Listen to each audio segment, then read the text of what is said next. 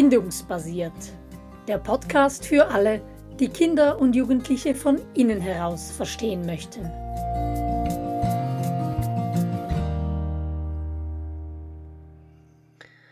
Wer kennt sie nicht? Die Geschichte von Heidi, die in Frankfurt vor lauter Heimweh nach dem Großvater, den Bergen und den Tannen mondsüchtig wird, die abmagert und dann auch fast daran zugrunde geht, diese Heidi, für die der Herr Doktor fast in allerletzter Minute nur noch ein Heilmittel sieht, nämlich dass das Kind sofort in die heimatliche Bergluft zurückversetzt wird.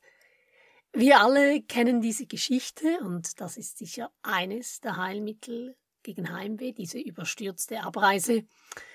In dieser zweiten Podcast-Folge unseres Sommer-Specials möchte ich mich mit Angela aber gerne darüber unterhalten, wie wir Heimweh aus bindungsbasierter Sicht vorbeugen und dann eben im akuten Fall auch behandeln können.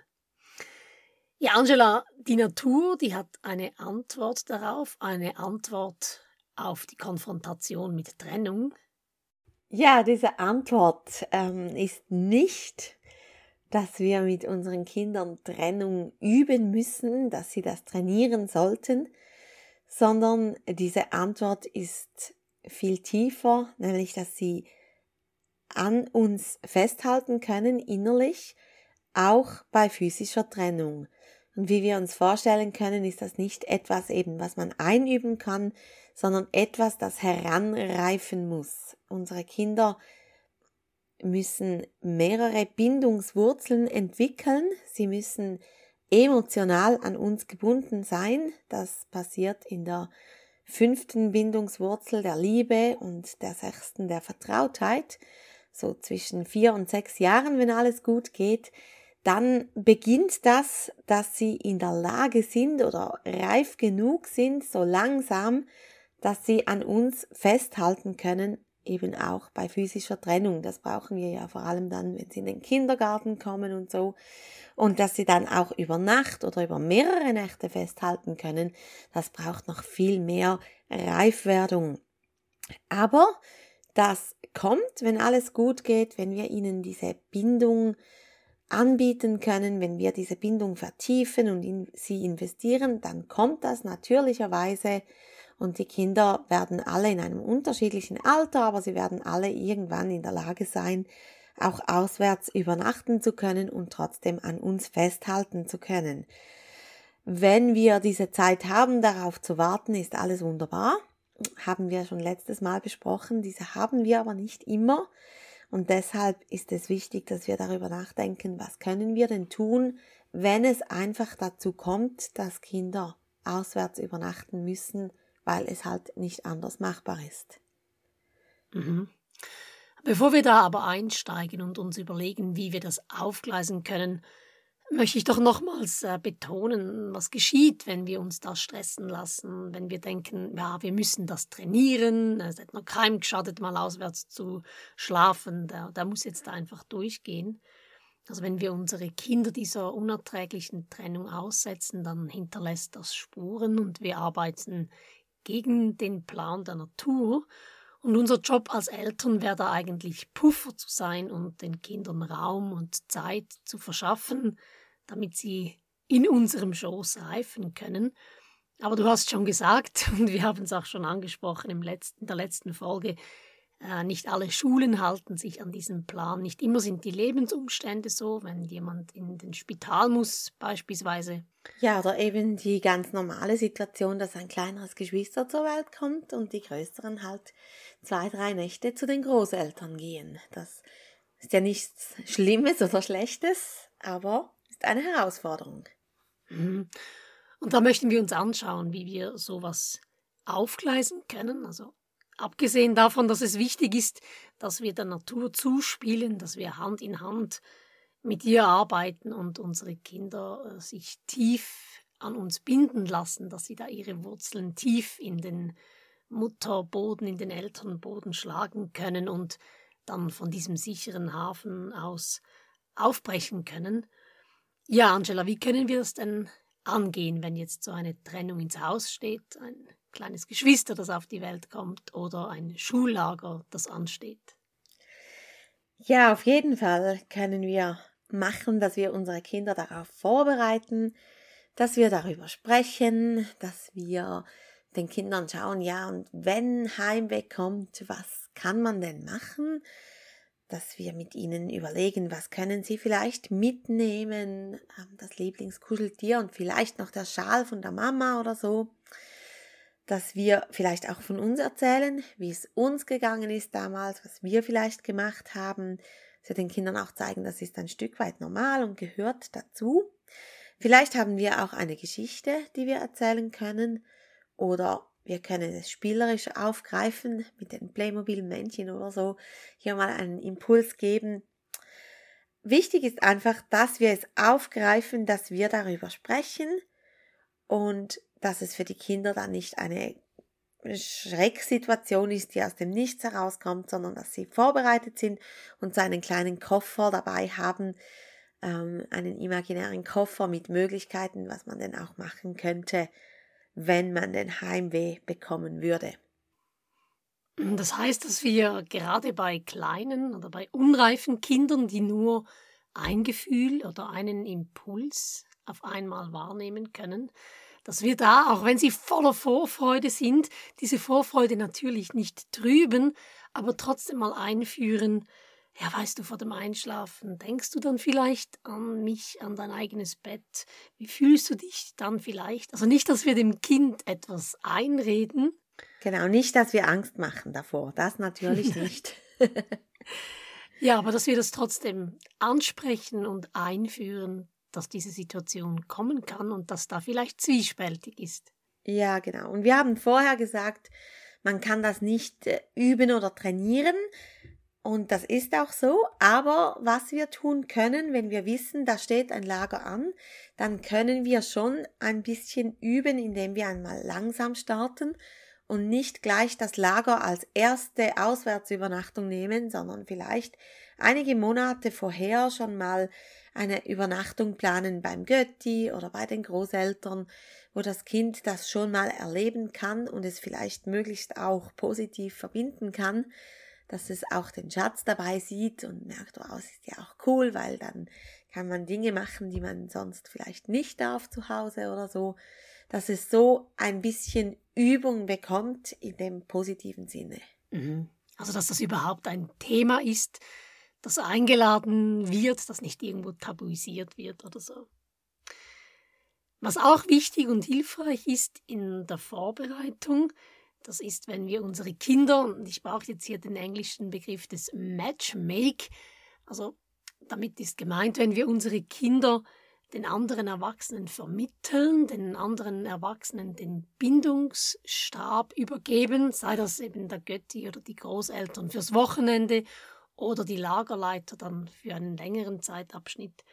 Also das können wir natürlich vor Ort machen, dass wir da als Eltern ähm, mit diesen Erwachsenen in Beziehung treten, ihre Augen, ihr Lächeln, ihr Nicken sammeln und da eine Bindung, eine Beziehung herstellen zwischen den Erwachsenen, wo das Kind sieht, ah, okay, die sind ja gut aufeinander zu sprechen, da ist eine Beziehung da zwischen den Erwachsenen und meinen Eltern und dass wir so den Bindungsstab übergeben. Das können wir natürlich vor Ort machen, also nicht einfach Autotür auf, Kind raus und tschüss, sondern dass wir da auch aussteigen und das Gespräch mit den Erwachsenen suchen. Wir können das natürlich noch viel besser auch im Vorfeld machen, äh, dass wir da den Kontakt herstellen, eben zu Lagerleitern beispielsweise. Und wir können es auch zu Hause immer wieder machen und einfügen, indem wir zu Hause positiv über äh, die Großeltern, den Götti oder die Lagerleiter sprechen, sodass das Kind weiß, wir sind auf derselben Seite wie diese anderen Erwachsenen. Es kann sich da auch binden und da auch zur Ruhe kommen. Ja, ich habe das einmal bei unserer Tochter erlebt. Da habe ich sogar mit der Hauptleiterin vom Lager telefoniert vorher wegen einer Nahrungsmittelunverträglichkeit und diese hat dann tatsächlich am Telefon gesagt, ich freue mich auf deine Tochter. Und das konnte ich ihr so weitergeben und das hat so einen Unterschied gemacht, weil sie einfach so wusste, da freut sich jemand auf mich. Oder in einem anderen Lager, da haben die Kinder im Vorfeld Briefe erhalten von ihren Leitern mit einem Foto und einem Steckbrief und die Leiter haben sie auch eingeladen, dasselbe zu tun, zurückzuschreiben. Und das hat auch einen riesigen Unterschied gemacht. Einfach dieses Wissen, hey, da freut sich jemand auf um mich und wir werden zusammen eine coole Zeit haben. Also solche Dinge können wir wirklich unterstützen oder auch initiieren. Mhm.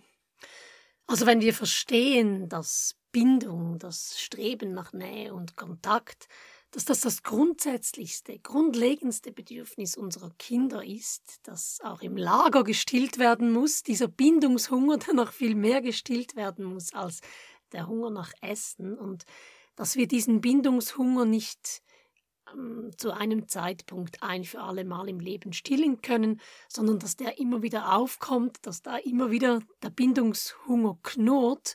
Also wenn wir dieses Verständnis haben und wissen, wie wichtig das ist, dass unsere Kinder auch während sie von uns getrennt sind, ihren Bindungshunger bei anderen Erwachsenen stillen können, dann werden wir auf einmal kreativ, wenn es darum geht, uns zu überlegen, wie wir unsere Kinder anderen Erwachsenen vermitteln können, wie wir beispielsweise im Vorfeld eine Beziehung aufbauen können. Etwas anderes, was wir machen können, ist das Überbrücken.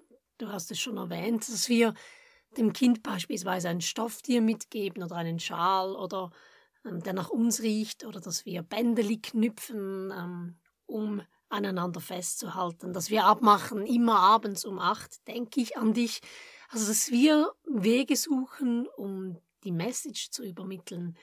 Ich halte an dir fest, ich bin mit dir verbunden, auch wenn wir physisch getrennt sind. Ja, ich habe mal vor einem Lager ein Pyjama für mich selber genäht und aus dem Reststoff für meine Tochter einen kleinen Stern genäht. Den habe ich mit Stopfwatte gefüllt und ihr mitgegeben ins Lager und ich habe ihr versprochen, ich werde in dieser Woche dieses Pyjama tragen und dann sind wir immer verbunden, weil wir aneinander denken, weil es ja der gleiche Stoff ist. Das sind Kleinigkeiten, die man auch nicht immer kopieren kann. Sollten jetzt nicht alle hingehen und einen Stern nähen. da muss man einfach schauen. Mhm.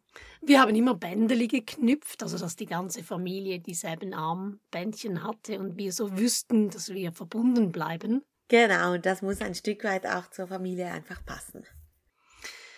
Das heißt also, vorbereitend können wir von zwei Seiten arbeiten. Wir können zum einen die Beziehung zu den Erwachsenen schon einführen und stärken, damit da der Bindungsstab einfach übergeben werden kann. Und auf der anderen Seite können wir das mit dem Kind vorbereiten, das thematisieren und ihm Möglichkeiten geben, wie es an uns festhalten kann, wenn es getrennt von uns ist.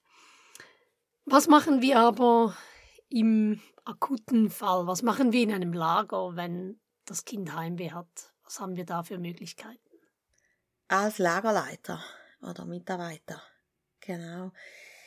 Ja, wichtig finde ich auch dort, dass wir einfach sensitiv darauf eingehen, dass wir das im Blick haben, dass wir einen Blick dafür entwickeln, wie es den Kindern geht, dass wir nicht nur das Kind sehen, das wirklich weint und sagt, es hat Heimweh, sondern eben auch sonst darauf schauen, wie geht es den Kindern, dass wir vorbeugen, indem wir den Kindern zeigen, wer für es verantwortlich ist, dass es eine direkte Ansprechperson hat und weiß, da kann ich immer hingehen, wenn irgendwas ist. Wir haben dann immer das so gesagt, wenn du Bauchweh, Kopfweh oder Heimweh hast, dann kannst du zu dieser Person gehen. Genau, einfach, dass wir das schon mal so wie erwähnt haben, ähm, dass die Kinder da einen sicheren, einen sicheren Ort haben, wo sie, wo sie hingehören. Mm, also, dass die Zuständigkeiten im Lager klar sind, nicht nur für ähm, aufgeschürfte Knie, sondern eben auch für Heimweh. Und als Lagerleiter oder als Lagerleiterin heißt das für uns, dass wir die Kinder ernst nehmen, versuchen, auf die Seite des Kindes zu kommen und nicht anfangen zu argumentieren oder mit rationalen ähm, Überlegungen da dem Kind begegnen. Also das ist alles nicht so schlimm. Wir sind doch erst heute losgefahren oder morgen siehst du sie ja schon wieder oder irgendwie sowas. Sondern dass wir das, was im Kind drin ist, wahrnehmen, dass wir es ernst nehmen, dass wir auf der Seite des Kindes sind und ihm helfen, das auszudrücken und zu benennen dass wir es ja nicht beschämen in dieser verletzlichen Situation drin. Ich habe schon so oft gehört, dass Kinder sagen, weißt du, die haben mir sowieso nicht geglaubt, die haben mir gar nicht zugehört. Nein, dass wir als Lagerleiter einfach da sind für dieses Kind in Not. Ja, und das weiß ich aus eigener Erfahrung, wenn man dann so eine Woche oder so für ein Kind zuständig ist, glaubt man, das Kind schon gut zu kennen und ein bisschen Experte zu sein für dieses Kind, ist man vielleicht im Vergleich zu anderen Leitern dann auch ein Stück weit, aber wir sollten uns unserer Grenzen bewusst sein und uns nicht davor zurückscheuen, auch einfach die Eltern mit einzubeziehen, denn die wahren Experten für das Kind sind und bleiben die Eltern. Und diese paar Tage, die ich mit dem Kind verbracht habe, sind nichts im Vergleich zu dem, was die Eltern mit dem Kind verbracht haben. Und wenn wir etwas beobachten und unsicher sind, dann sollten wir unbedingt die Eltern damit einbeziehen, auch in die Entscheidung mit einbeziehen. Das schafft auch ganz viel Vertrauen und dieses, wenn, wenn Eltern den Leitern vertrauen, dann ist das auch eine gute Grundlage für ein nächstes Lager zum Beispiel. Das spüren die Kinder ja auch intuitiv. Hm, das heißt, dass wir als Lagerleiter, als Lagerleiterin also auch schon präventiv mit den Eltern darüber sprechen können. Wie reagieren wir, wenn das Kind äh, diese Krankheit bekommt, beispielsweise? Aber du hast jetzt gesagt, dass die Eltern die Experten für das Kind sind, und das würde ich natürlich so unterschreiben. Es gibt aber nochmals einen Experten für das Kind, und das ist das Kind selbst. Also, dass wir das Kind wirklich ernst nehmen und es auch fragen, wie es ihm geht. Ich sehe, du hast dich da zurückgezogen, du bist stiller als sonst. Dass wir nachfragen beim Kind, wie schlimm das es wirklich ist und was es denken würde, das helfen könnte. Also dass wir da versuchen, auf die Seite des Kindes zu kommen und es eben als Experte für sein Innenleben wahrnehmen. Unbedingt, denn es kann gut sein, äh, dass dieses Heimweh einen ganz bestimmten Grund hat, den wir vielleicht sogar aus der Welt schaffen können. Ich denke jetzt bei einem Zeltlager die Vorstellung, wenn ich nachts zur Toilette muss, dann muss ich da alleine in den Wald gehen. Das schaffe ich nicht, da habe ich Angst, da bin ich alarmiert und dann kriege ich Heimweh. Wenn meine Leiterin dann sagt, hey, du darfst mich jederzeit wecken, ich komme mit dir, ja, dann haben wir das Problem aus der Welt geschafft und das haben wir vielleicht gleich mit. Oder ein Kind, das Angst hat vor dem Floßabenteuer am nächsten Tag oder x irgendwas, das sind manchmal Dinge, auf die kommen wir gar nicht. Ähm, dann ist es einfach gut, wenn wir nachfragen und ich denke, oft sind wir vielleicht überrascht über die Antwort. Ja, mir hilft da wirklich dieses Bild, dass ich auf die Seite des Kindes komme, also Schulter an Schulter in die gleiche Richtung blicke wie das Kind und es einlade, mir zu zeigen, was es denn sieht, wie das aus seiner Perspektive aussieht. Was auch hilft in Lagern, glaube ich, ähm, daheim wir ja nicht ganz akut in den Situationen auftaucht, in denen ein tolles Spiel am Laufen ist oder irgendeine Aktivität, Jockey, Fondue oder Seilbrücken bauen oder so. Heimweh schleicht sich ja da eher in den ruhigen Phasen ein. Also wenn das Kind vielleicht eben gerade nach all diesen vielen Aktivitäten und vielen Stimuli so ein bisschen in ein Loch fällt. Und wenn wir da als Lagerleiter den Raum gestalten können, also den Bindungsraum vor allem, wo das Kind zur Ruhe kommen kann, wo es sich geborgen fühlt, indem wir vielleicht eine Geschichte erzählen, bewusst solche Pausen einbauen, wo es sich geborgen fühlt, vielleicht auch etwas kuschelig, dann hilft das eben auch, diese Trennung zu überbrücken. Absolut. Und hier kommt mir gerade in den Sinn im letzten Sommer im Jungscharlager, das meine Kinder mitgeleitet haben.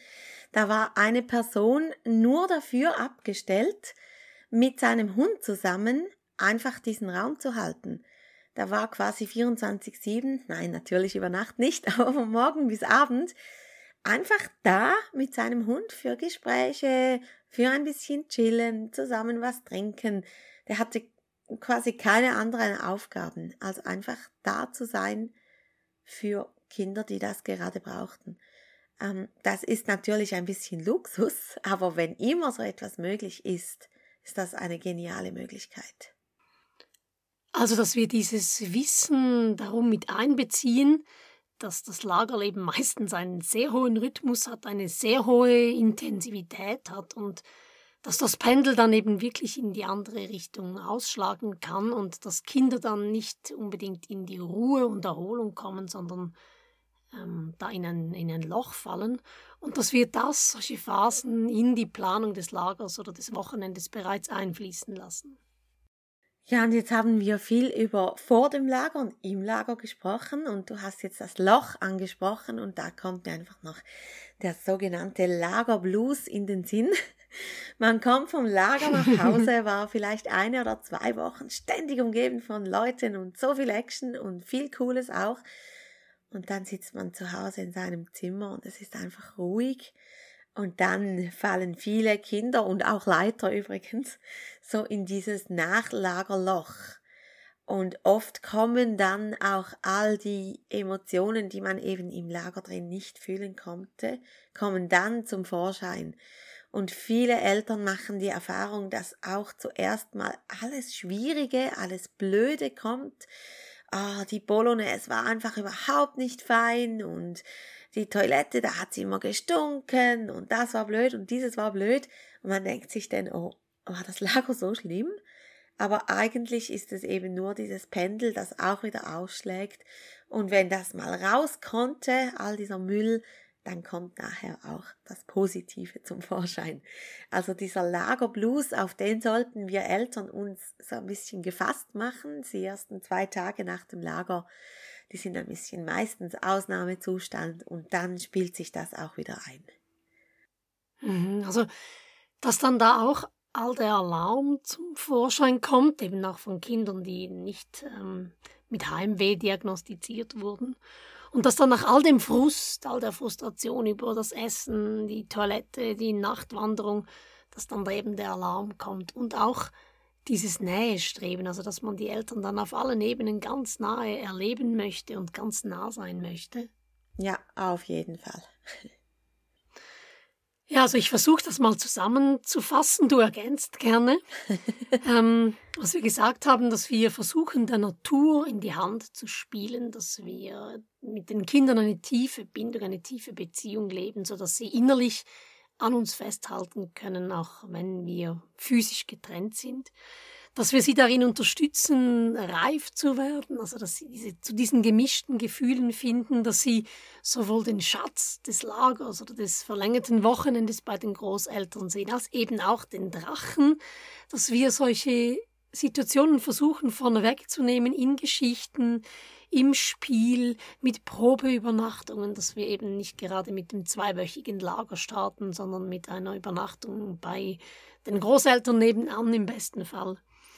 Dann, dass wir unsere Kinder vermitteln, dieses Matchmake, das wir machen, dass es matcht zwischen den Erwachsenen, die in unserer Abwesenheit für das Kind verantwortlich sind und uns, dass wir da versuchen, den Bindungsstab zu übergeben.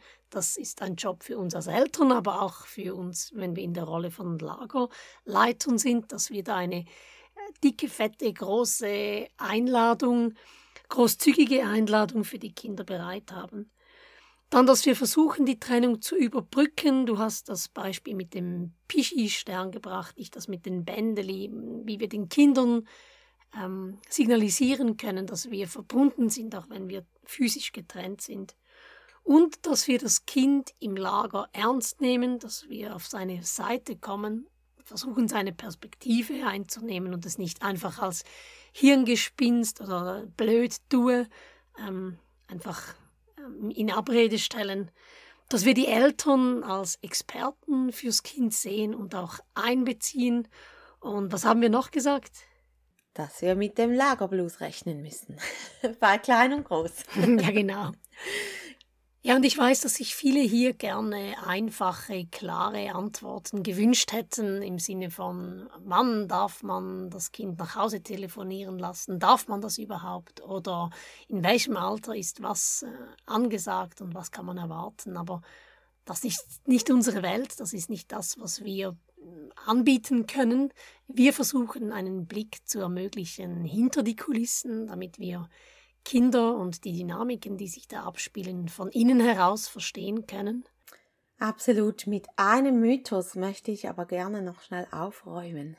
Es geistert so ein, ein Mythos in den Köpfen der Lagerleiter und Lehrer herum, nämlich, dass man ein Kind mit Heimweh besser durchziehen sollte bis zum Schluss, weil wenn man das Lager abbrechen würde, dann würde so ein Kind denken, ich habe es nicht geschafft und das würde dann nie mehr in ein Lager gehen. Und wenn es das durchgezogen hat, dann hat es am Schluss dieses Erfolgserlebnis, ich habe es geschafft und dann wird es auch wieder in Lager gehen. Und da kriege ich jedes Mal die Krise, wenn ich das höre. Wie geht es dir damit? Ja, eine Schauergeschichte. Wir spekulieren da ja darauf, dass das Kind sein Herz verhärtet und nicht zulässt, was da alles auf es eingeprasselt ist und wie, wie verletzend und wie unerträglich diese Situation war. Und wir haben ja da eine ganz andere Sichtweise. Wir glauben, dass wir das Kind in die Abhängigkeit einladen können, dass es sich sicher und geborgen fühlt, um dann aus diesem sicheren Hafen aus aufbrechen zu können in die Unabhängigkeit. Weil wenn wir Kinder ähm, mit gepanzerten Herzen haben, die können ja dann Gefühle nicht selektiv rauspanzern, das geht ja leider nicht. Die panzern dann auch die Freude raus und können dann sich auch nicht freuen darüber, dass sie das jetzt geschafft haben. Und das ist etwas dasselbe mit dem Schuhe binden oder wenn wir sagen, ein Kind, das die Schuhe binden kann, muss es immer selber binden, weil sonst wird es nie lernen, dass es die Schuhe selber binden kann und es wird verwöhnt werden. Also meine Kinder können ihre Schuhe selber binden, tatsächlich. ähm, ich möchte noch etwas aus traumapädagogischer Sicht anfügen. Wenn wir darauf bestehen, dass ein Kind durchzieht, dann, du hast es schon gesagt, dann müssen sie sich panzern oder sogar dissoziieren, also abspalten. Im Gegensatz dazu, wenn wir ein Kind ernst nehmen und ein Lager abbrechen, dann zeigen wir dem Kind auch, hey, wir können etwas tun, du bist handlungsfähig, du konntest dich äußern und man konnte eine Lösung dafür suchen für dieses Problem. Du konntest in, an den sicheren Ort zurückgehen, also quasi Schutz suchen. Und das ist so wichtig, auch um Trauma vorzubeugen. Diese Handlungsfähigkeit, dieses Erleben von, ich kriege Schutz, wenn ich diesen Schutz brauche. Ähm, das ist so grundlegend wichtig, auch für andere Erfahrungen, die zweifelsohne auch kommen werden. Deshalb plädiere ich dafür, wenn man spürt, ein Kind leidet wirklich, lieber abbrechen und es ein anderes Mal wieder versuchen, als Gefahr zu laufen, dass da im Kind etwas kaputt geht. Ja, was für ein wunderbares Schlusswort, dieses Plädoyer dafür, auf die Seite des Kindes zu kommen und auf der Seite des Kindes zu sein. Genau. Ich bedanke mich ganz herzlich für diese Sommer-Special-Serie, Angela, und freue mich dann schon auf die nächsten Folgen mit dir. Danke auch und bis bald. Tschüss. Tschüss.